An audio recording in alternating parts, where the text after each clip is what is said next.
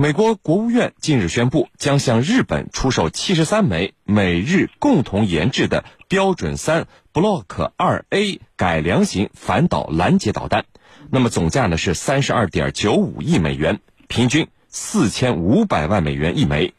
那么要知道，美国最先进的陆基洲际弹道导弹民兵三型，每枚的价格呢是五千万美元，爱国者导弹呢更是只有三百多万美元一枚。那么日本为何要以接近洲际弹道导弹的价格来买反导导弹？这次的军购划算吗？我们和您一起来聊一聊这个话题。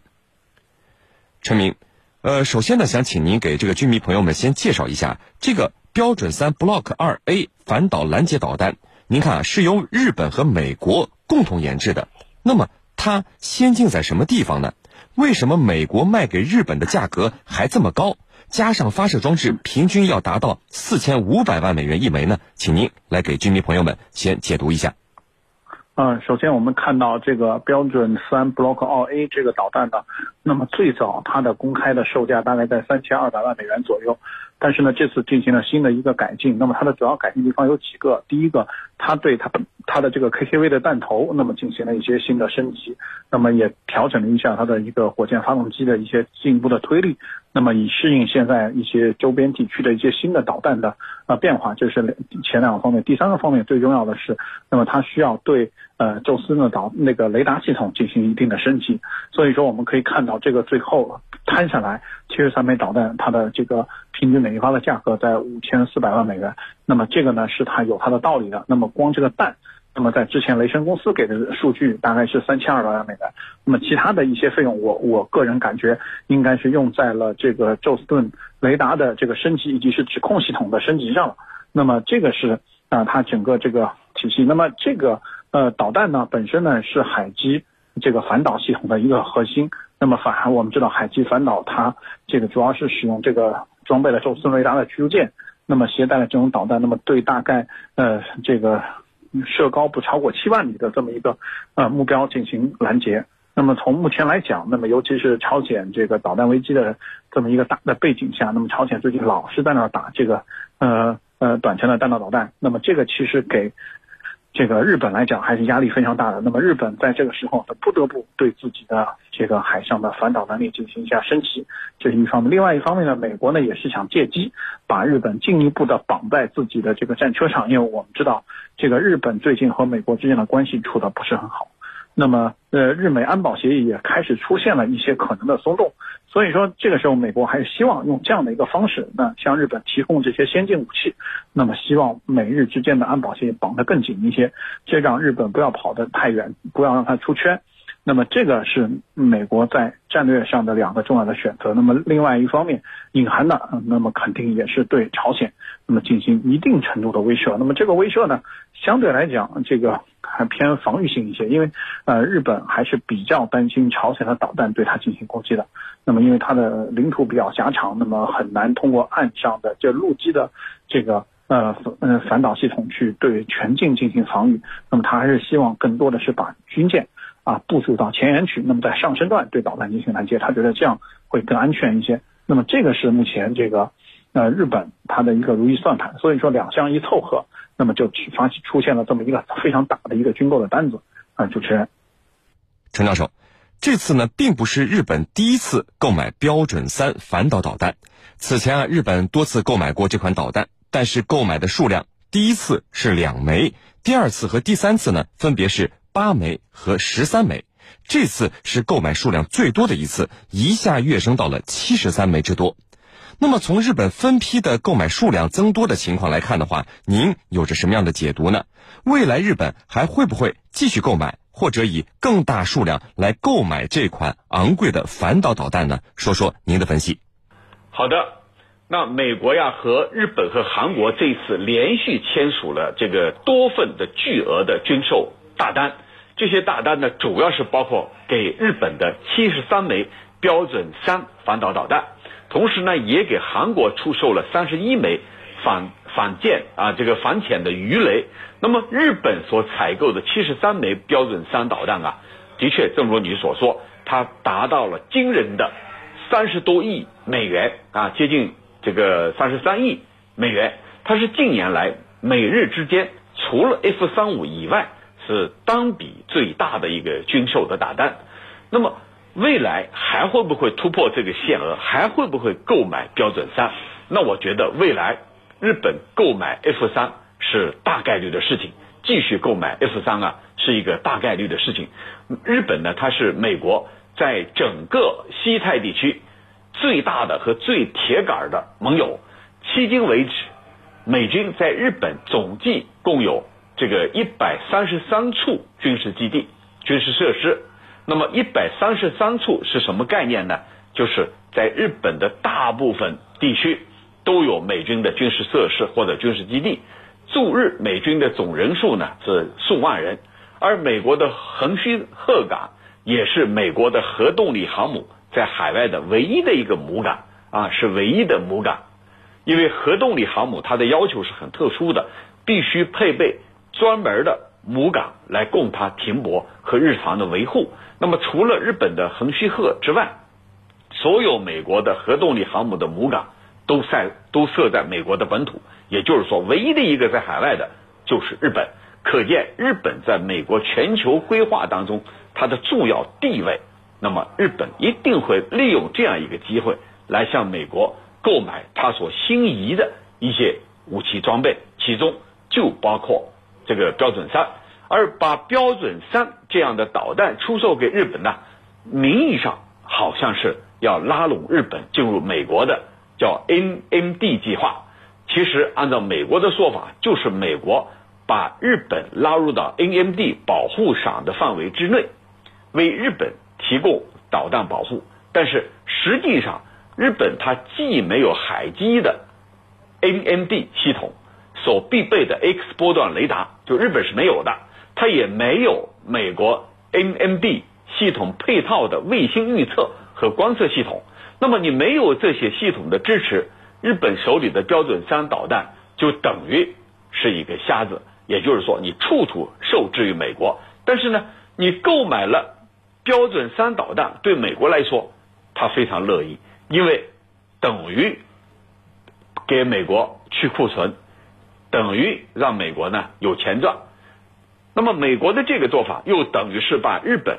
紧紧的绑在自己的战车上。美国很乐意这样，把它把日本当一个棋子儿，把日本当枪使，这是美国最乐意看到的。你想购买我的，那我当然乐意。而这个日本购买这些标准三导弹，未来能不能真的用于保护日本本土的这个刀刃上？我觉得这个不一定。啊，不一定。问题就在这儿，就是你没有这些系统。那么关键的掌握在美国人手里，而美国这样做，一方面是看中你日本手里有钱，另外一方面要把你日本紧紧的绑在以这个美国为首的战车，而且呢，未来还有可能打造这个亚太小北约。所以美国的目的和出发点在这儿。那么对日本来说，我觉得未来购买更多的。一再突破标准三导弹是一个大概率的事件。主持人，好的，那陈明啊，呃，这款标准三 Block 二 A 导弹除了日本购买和美国自己使用以外，还会不会有其他国家跟进也买这种反导导弹呢？那么未来除了日本以外，据称啊，还可能部署到像罗马尼亚和波兰。不做亏本买卖的美国，难道也会让这两个欧洲经济并不发达的国家掏钱吗？请您来说说您的看法。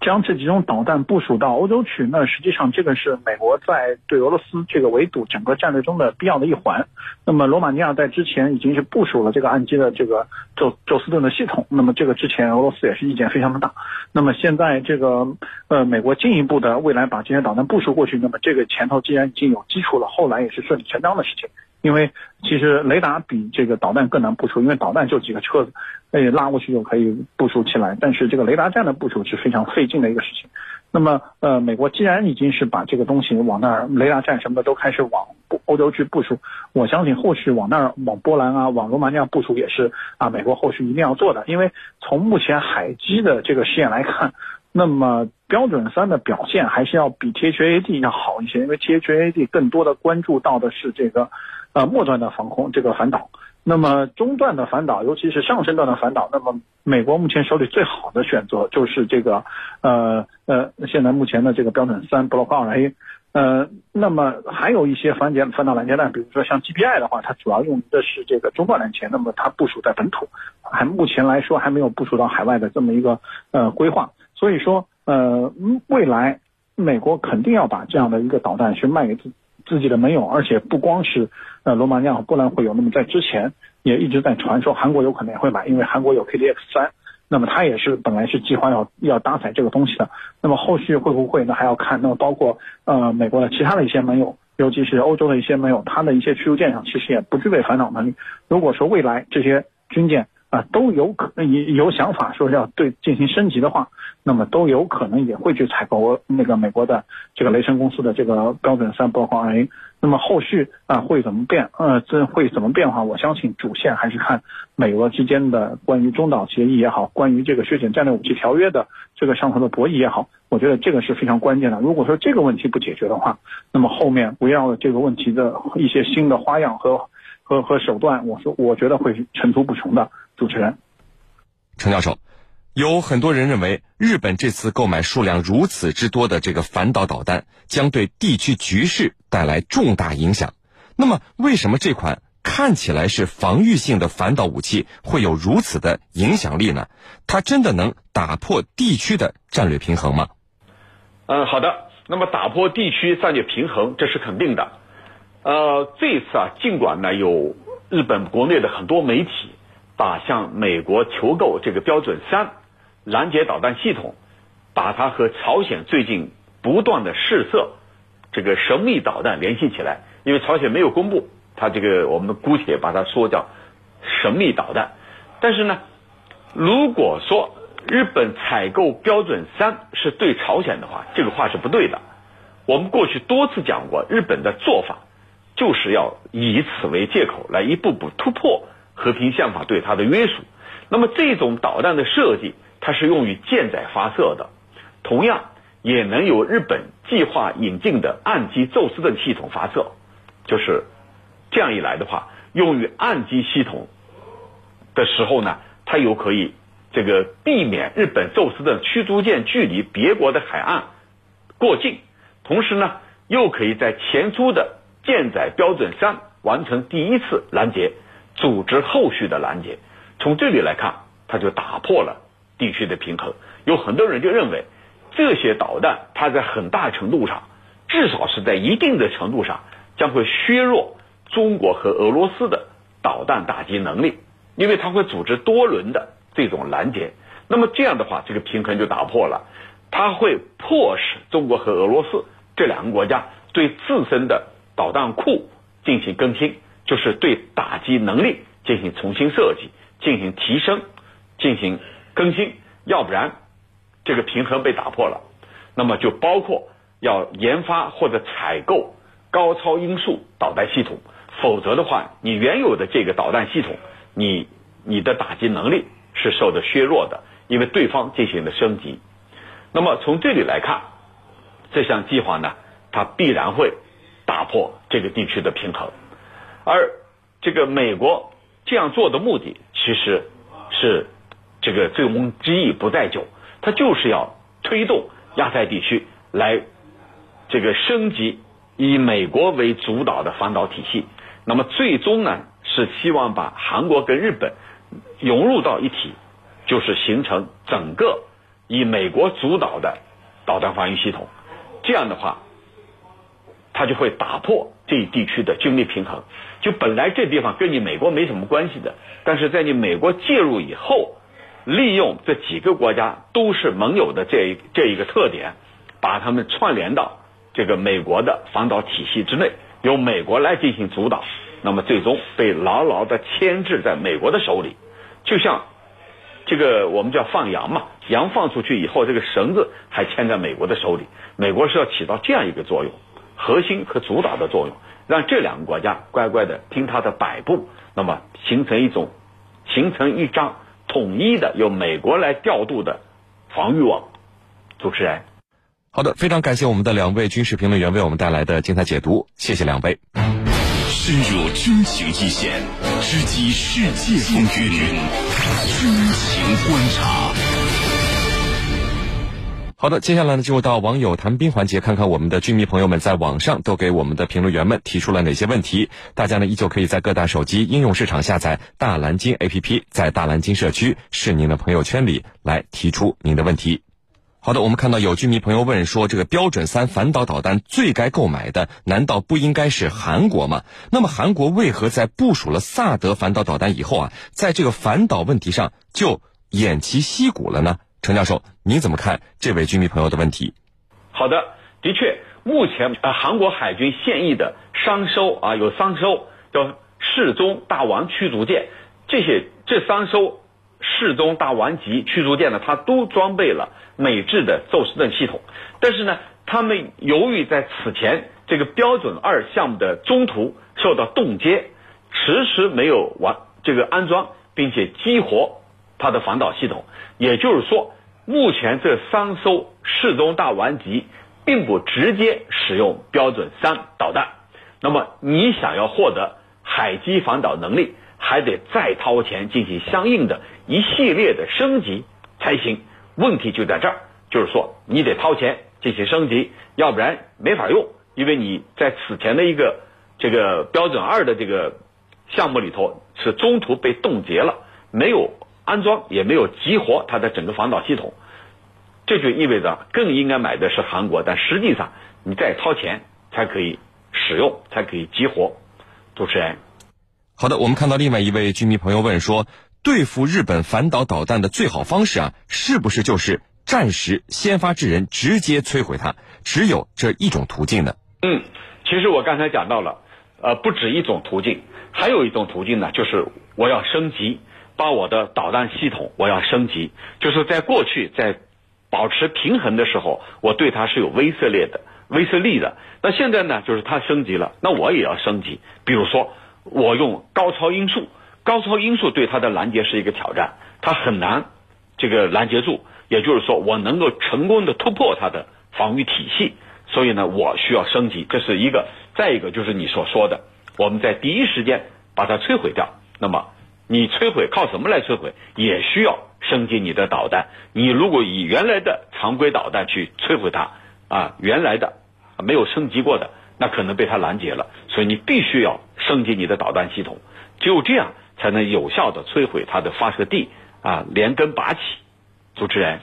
好的，非常感谢我们的军事评论员陈汉平教授为我们带来的精彩解读，谢谢陈教授。不客气，主持人，大家再见。